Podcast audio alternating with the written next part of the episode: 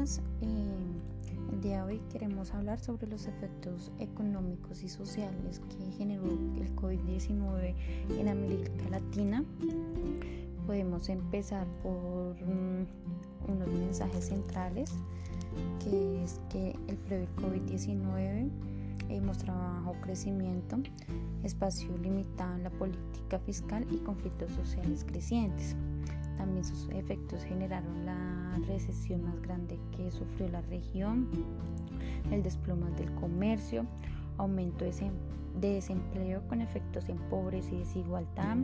con graves efectos eh, diferentes según su grupo social, como fueron los adultos mayores, la niñez, los jóvenes, mujeres, pueblos indígenas y afrodescendientes. También las medidas anunciadas eh, buscaban contener el virus, proteger los ingresos, el trabajo y las empresas. La pandemia también evidenció estructuras y carencias en el sistema de salud, por lo cual, digamos, viene generando el, tema de, los centros de salud y de la salud en el país y pues eh, con el efecto del virus de la pandemia, pues se vio eh, el colapso en estas entidades. Em, se reinició la economía nacional la flexibilidad eh, productiva que requiere equilibrar la trayectoria del COVID-19, eh, debilitamiento del multilateralismo también a nivel internacional. El marco de los efectos del COVID entonces eh, hubo menor crecimiento a nivel económico, hubo un eh, mayor desempleo, un desempleo eh, mucho más alto que los años anteriores, una pobreza, pobreza extrema, cierres de empresas, más de 2 millones de empresas cerraron sus actividades a raíz de de la pandemia y todo el tiempo que estuvieron sin ejecución. Caída de inversión privada, entonces todas las empresas eh, privadas que hacían inversiones eh, tuvieron una caída económica grande. Eh, deterioro en la capacidad productiva y habilidades humanas. Mm, todo esto se ve afectado y que trae bastantes consecuencias en el tema del comercio, turismo y transportes, en manufactura, en agricultura. Eh, fueron eh, hubieron suspensión de actividades productivas internas, el comercio internacional, que esos son eh, uno de los planes que se tiene de aquí al 2030 poder arreglar que son como el fin de la pobreza eh, que es el hambre, que es la igualdad de género, que es el trabajo, que es las industrias y la, y la educación. Eh, todas esas cosas eh, pues están en el plan para su mejora de aquí al 2030 donde el gobierno debe adecuar estrategias para poder arreglar. El impacto social tuvo un impacto social bastante amplio. La caída económica, como le hemos hablado anteriormente, agrega más de 12 millones de personas eh, en el desempleo. Llevará más o menos 28.7 millones de, personas adicionales a la pobreza, más de la que hay. Eh, pues se propone ingresos básicos de emergencia que, son de pronto los subsidios que en este momento le están brindando a, muchas personas, pero pues no es el suficiente para de pronto tener una estabilidad económica y poderlas alinear a, una vida de mejor calidad. Eh, también podemos hablar sobre los efectos sanitarios y socioeconómicos en los diferentes grupos de población. Entonces está como los primeros casos que se registraron fueron en grupos y en áreas con mayores ingresos. Entonces fueron personas eh, que tuvieron la oportunidad o tienen la facilidad de poder viajar a otros países que llegaron a nuestro país y eh, desafortunadamente pues fueron personas inicialmente contagiadas que, se empezaron a, a ver en el reporte cuando empezó la pandemia o cuando se declaró pandemia. Eh, luego, los casos siguientes eh, se empezaron a, registrar en áreas de bajos ingresos, personas más vulnerables económicamente y con menor acceso al servicio de salud. Son personas que de pronto no pudieron eh, hacer su aislamiento, no pudieron eh, estar en,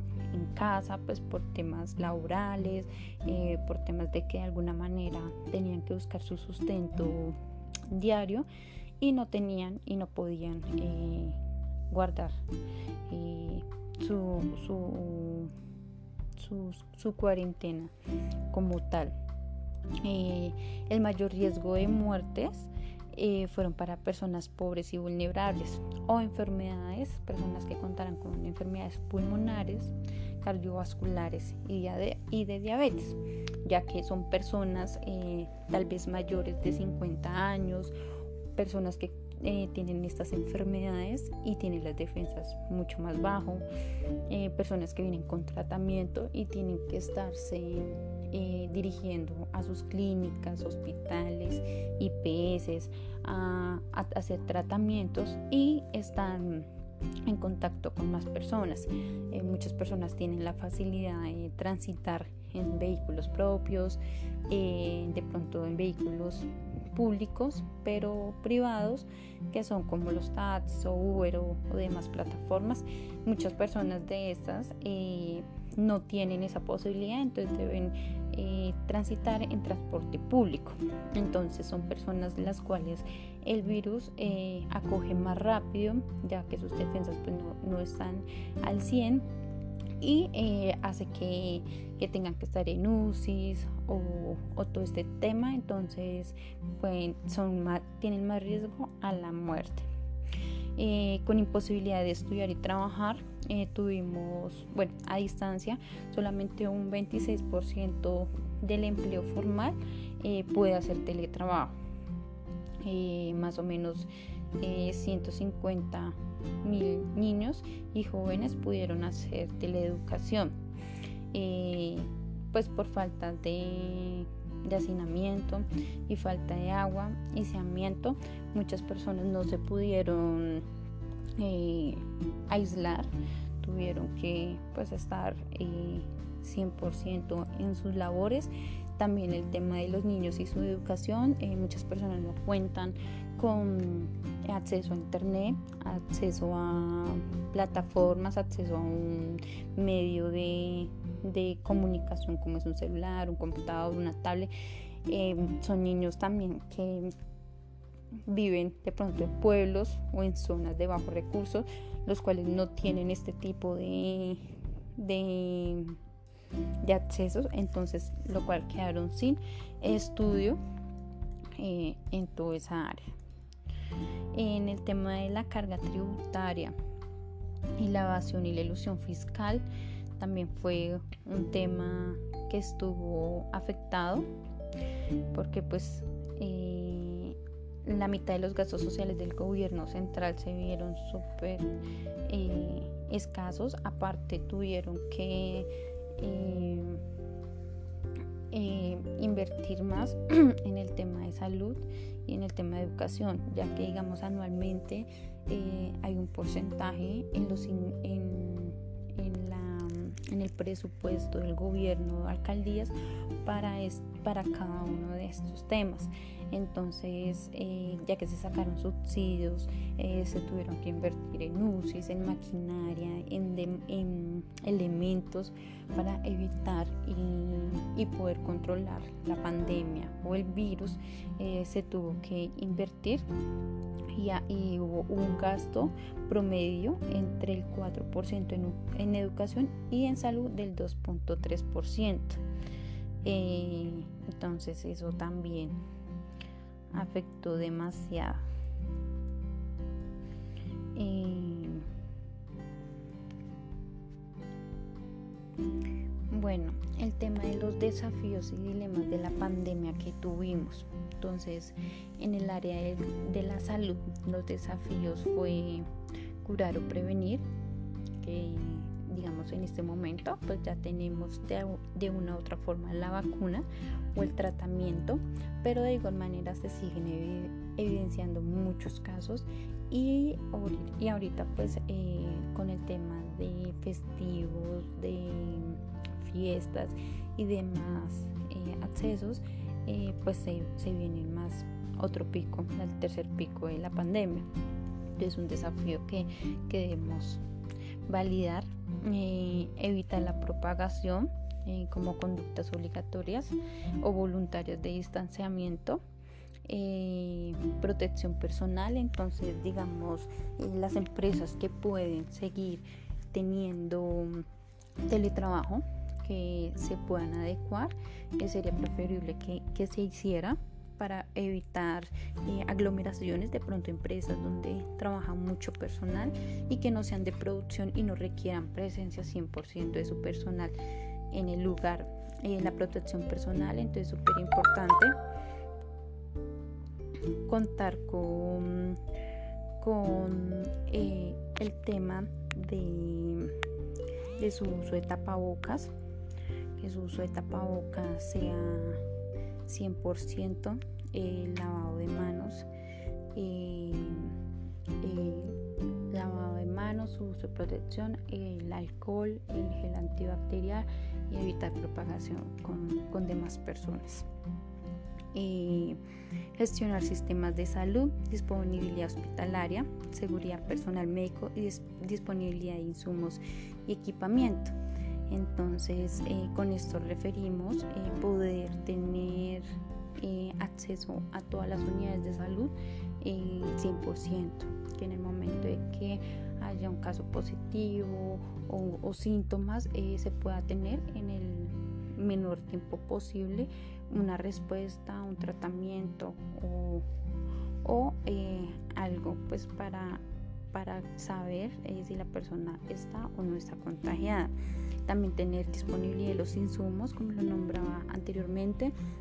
entonces, si una persona requiere eh, una camilla, si una persona requiere eh, una prueba, si una persona requiere eh, una UCI, poderlas tener y no esperar de pronto a que se, se, haga requerimiento a otras sedes o se haga la compra o esperar la disponibilidad porque pues con las personas vulnerables, las personas que tienen enfermedades, pues se van a ver afectadas y pueden llegar a la muerte si no se les da los insumos en la disponibilidad pronta. Eh, los desafíos económicos y productivos de, de COVID, entonces, pues como nombraba, mantener el teletrabajo, protocolos, eh, apoyar hogares y empresas, digamos, el, los alivios fiscales que en ese momento se están dando, como son los eh, ayudas a las empresas en su nómina, que deben pues, mantener a su personal con su salario de 100% y poder aplicar a, los subsidios de nómina. Eh, apoyar a los hogares, como lo están haciendo con, con los subsidios de, del gobierno a las personas que se encuentran pues en pobreza o de o requieren de subsidios eh, pues seguirlos generando eh, producir insumos, entonces las fábricas, eh, el desarrollo de nuevas capacidades. Entonces, en, este, en estos casos obtenemos unas propuestas que en lo inmediato sería implementar ingresos equivalentes para las personas o que se encuentran en el grupo de la pobreza más o menos por unos seis meses para poder nivelar su estado económico. En corto plazo, evitar la desnutrición, eh, y poderles fomentar alimentación y agua potable a los niños que no cuentan o a las familias que no cuentan con este ingreso. Eh, evitar la destrucción de capacidades productivas con subsidios, tanto para las empresas con compromiso de conservar el trabajo, como lo nombraba anteriormente, eh, en mediano plazo, eh, formular respuestas para, el tema del COVID. pues digamos, ahorita ya está el tema de la vacuna, ya se están aplicando, ya se están comprando, el gobierno está haciendo sus compras parciales, pero aún se están viendo casos muy altos y eh, picos que ya se vienen eh, evidenciando. Eh, también tenemos una transformación que serían los objetivos del desarrollo sostenible, que son lo que nombraba inicialmente de, de, los aspectos al 2030. Entonces está como eh, todo el tema de, transición energética, renovable, eficiente, ambiental. Eh, también la integración regional productiva que acoge lo que es infraestructura, agroindustria, farmacéutica, energía, todo eso, eh, fortalecimiento de la economía, eh, para el pago justo, eh, la salud, recuperación de la agroecología. Entonces, como bien lo sabemos, son 17 aspectos del objetivo del desarrollo sostenible que debemos, o sí, de, que el gobierno debe estructurar para poder cumplirlos.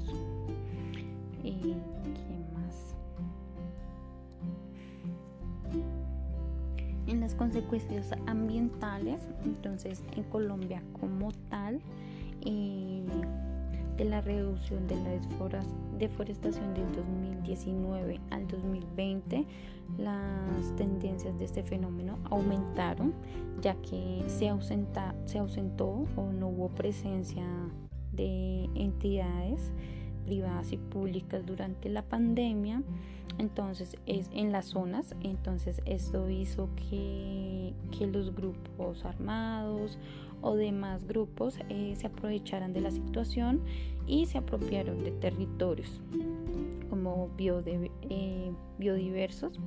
eh, generando pues una deforestación para desarrollar actividades ilícitas eso incluye como cultivos de coca, minería ilegal y otros factores que, genera. Entonces, eh, pues la se está evidenciando, pero pues ya es muy difícil recuperar eh, estas zonas en las cuales se, se, apropia, se apropiaron estos grupos. También un impacto ambiental que generó en, durante la eh, pandemia fue la reducción de gases en el efecto invernadero. Fue pues un impacto ambiental positivo ya que hubieron disminución de tráfico vehicular durante, durante ese tiempo. Eh, también hubo cancelación de vuelos que más o menos representan un 5% de la contaminación mundial. Eh, entonces, como tal, digamos, Bogotá, la capital, eh, reportó pues una mejoría significativa en la contaminación ambiental. También otra recuperación natural en entornos de, en el tiempo de la cuarentena positivo fue en la Bahía de Santa Marta. Eh, la ausencia de turistas y de embarcaciones y, de cruceros eh, hicieron de que un grupo de delfines se reunieran en la bahía y pues dejaran como evidenciar un espectáculo natural que no se ve eh, todos los días o que no se ve tan frecuentemente pues ya que permanece mucho turista y eh, eso hace de que estos animales, especies, pues se alejen y un poco se dejen notar. En el tema de salud, pudimos o se pudo evidenciar de que no estamos preparados realmente para, para una situación, para una pandemia, para un virus de este nivel. Eh, pues hace muchos años no se evidencia pero realmente nuestro sistema de salud en Colombia no está preparado para estos casos. Eh, se hubiese podido evitar tantas muertes o más atención a, los ciudadanos eh, si contáramos con un mayor porcentaje de mm, en el presupuesto anual del gobierno de la alcaldía, si se invirtiera un poco más en el tema de la salud, eh, se podría mejorar un poco y eh, se hubiera podido atender eh, más situaciones eh, evitando pues muertes. También en el, en el nivel de la educación si podemos notar fueron los dos impactos que se vieron afectados o los dos grupos más afectados que fue la salud y la educación en, el, en temas de pandemia. No, muchos niños no, no tuvieron acceso a sus clases, no pudieron continuar con sus clases, entonces la inversión a, a esos dos grupos eh, sí es significativa y se pudo notar, digamos, eh, hubo mucha inseguridad en el tiempo ya que eran muy pocas las personas que salían en el servicio de transporte público pero eh, hubo hubieron empresas eh, lo cual facilitaron y se adecuaron